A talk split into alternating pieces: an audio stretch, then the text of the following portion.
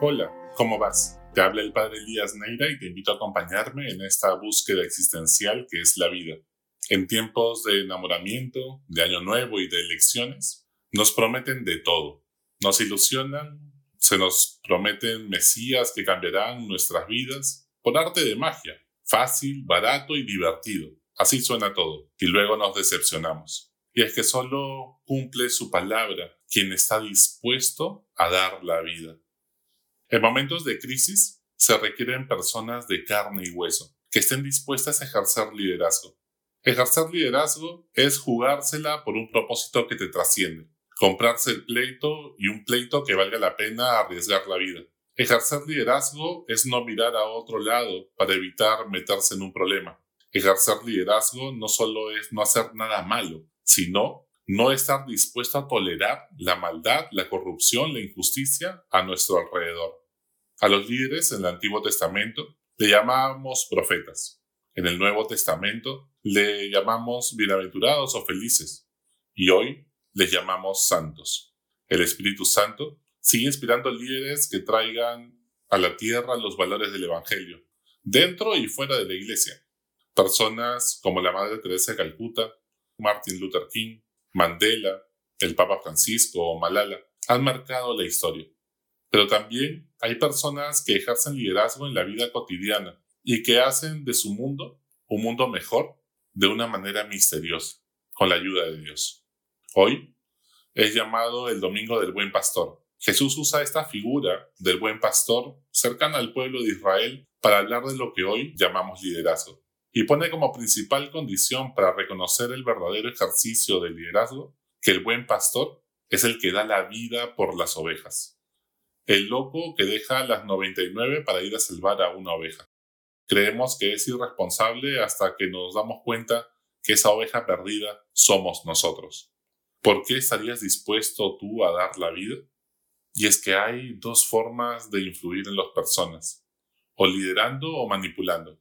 Ejercer liderazgo se trata de inspirar, que significa encender una luz en la mente que lo ilumina todo, meter fuego en el corazón, que tu vida sea un grito que impulsa la acción, siempre buscando el bien común, más que los intereses personales, buscando que la otra persona crezca, buscar amar a tal punto que dejar a las personas con la libertad de seguir su propio camino, hasta dar la vida, nunca menos. Cuando Jesús habló de la Eucaristía, el sacrificio, y todos comenzaron a irse, comenzó a bajar de rating. Él tenía pues un propósito trascendente, más allá del rating, más allá de la popularidad. No era un influencer ni un manipulador, sino que era el Cordero que se sacrificaría por todos. Sus apóstoles, mirando las métricas y las últimas encuestas, querían callarle la boca para que no se suicide en su popularidad. Entonces Jesús se volteó los miró a los ojos y les preguntó, ¿también ustedes quieren irse?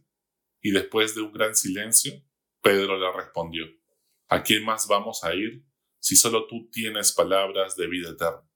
Los lobos huyen cuando hay problemas, los pastores son siempre los que se quedan. A continuación, te propongo 10 características del liderazgo de Jesús que puedes imitar en tu vida diaria, donde te toque dar la vida, sea en tu hogar, en tu trabajo o en la sociedad. Primero, liderar es servir. Jesús no se aprovecha de su poder ni su influencia. Jesús no busca brillar, sino iluminar. Su mensaje, Dios te ama, está por encima de su propia vida. Él está al servicio de su propósito, lo trasciende. Tú buscas los primeros lugares y que te adulen o buscas realmente servir. Antepones el bien común a tus propios intereses personales son cosas que necesitamos reflexionar. Segundo lugar, Jesús cuestiona el status quo. Jesús sube la tensión, rompe el status quo con su ejemplo y con sus palabras.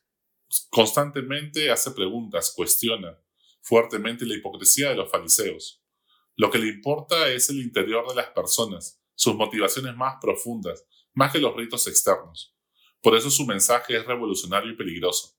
Te incomoda cuando un profeta te cuestiona y te sube la tensión o eres humilde para mirarte al espejo y mejorar, ¿prefieres actuar de bombero apagando incendios y conflictos o orquestas el conflicto para aprovecharlo como una oportunidad de aprendizaje y de conversión? Tercero, Jesús parte de la experiencia y va a lo concreto. La realidad es la que nos hace madurar. Jesús no era un idealista que plantea utopías. Habla de la vida cotidiana, de la realidad. Él tiene la mirada en el cielo y los pies en la tierra. Propone que la fe sin obras de amor no sirve de nada. Por eso propone ejemplos concretos y lo hace a través de parábolas. Por ejemplo, cuando le preguntan si apedrean a la mujer adúltera, él le responde, quien esté sin pecado que tire la primera piedra. O sea, hazlo. Por eso, así, nos invita a la acción, a tener experiencia de Dios, al encuentro con Él. ¿Y tú, enfrentas la realidad que te toca vivir con gratitud o evades la realidad? Cuarto, Jesús actúa en el día y medita en la noche. En las noches, Jesús subía al monte a orar, solo. Su método es reflexión-acción. Sabe actuar con amor pero también se da el tiempo para alejarse y tomar perspectiva, subir al balcón y ver todo con los ojos de Dios desde la montaña, desde el silencio interior, poder discernir. Tomas una sana distancia tú para orar, meditar, reflexionar sobre lo que ha pasado y discernir qué es lo que debes hacer. O toda tu vida es una carrera sin descanso tratando de ser productivo para terminar corriendo en círculo. Quinto, Jesús tiene una libertad interior increíble. Es libre del que dirán, de los propios caprichos, de lo que piensen los demás, incluso sus apóstoles, o incluso sus padres, o del rating de la gente. Es libre y transparente ante las autoridades de la época, libre ante las costumbres y prejuicios de su época para tener discípulas mujeres, comer con pecadores, hablar con samaritanos, acercarse a los leprosos. No se lo tomaba en lo personal, por eso en la cruz es capaz de decir perdona a los padres porque no saben lo que hacen. ¿Eres libre del que dirán?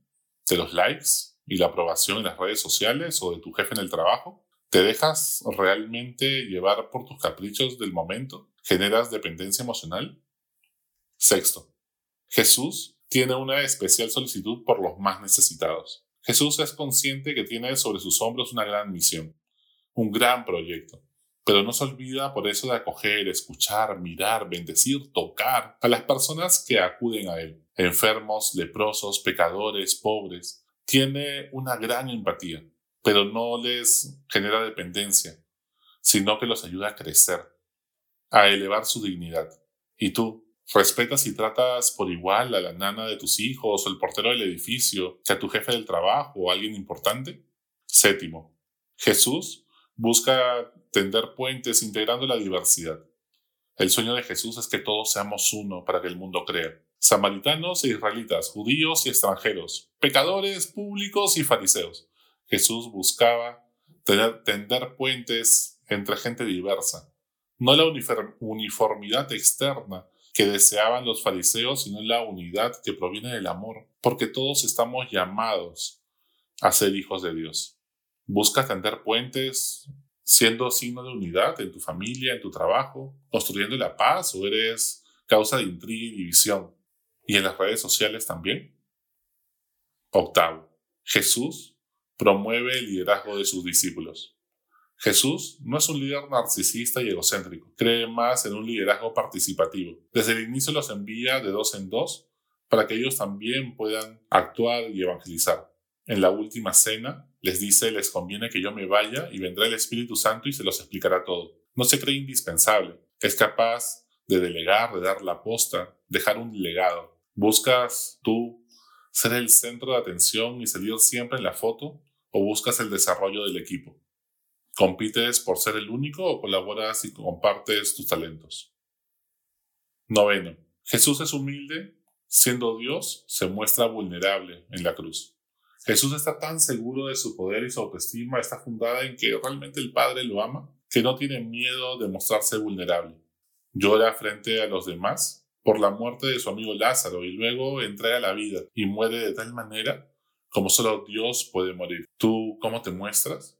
¿Hablas desde tu armadura o desde el corazón?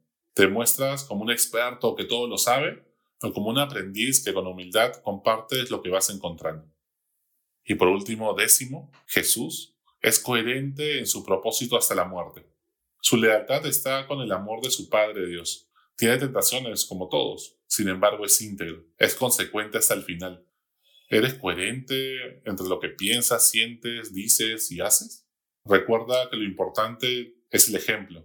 No es no equivocarse, sino la humildad de reconocerlo y continuar intentándolo. Así que ánimo, que no necesitas ser un influencer ni un bombero que arriesga su vida o una religiosa en la misión en África, ni el CEO de una transnacional, ni el presidente para ejercer liderazgo. Pon tu fe en el amor de Dios. Llena tus pulmones con nuevos aires, aires de esperanza, y ponte en acción con la fuerza del amor. La Madre Teresa de Calcuta decía que la mayoría no estamos llamados a hacer grandes milagros ni grandes proezas, pero todos podemos poner un amor extraordinario en las cosas cotidianas de la vida que nos tocan hacer, en la comida que prepares, en un saludo, en una sonrisa, en un abrazo, en una clase, en todo lo que hagas. Y harás nuevas todas las cosas con la ayuda de Dios. Harás real ese sueño de Dios, que todos seamos uno para que el mundo crea. Hasta la próxima. Sigue buscando que Él te encontrará.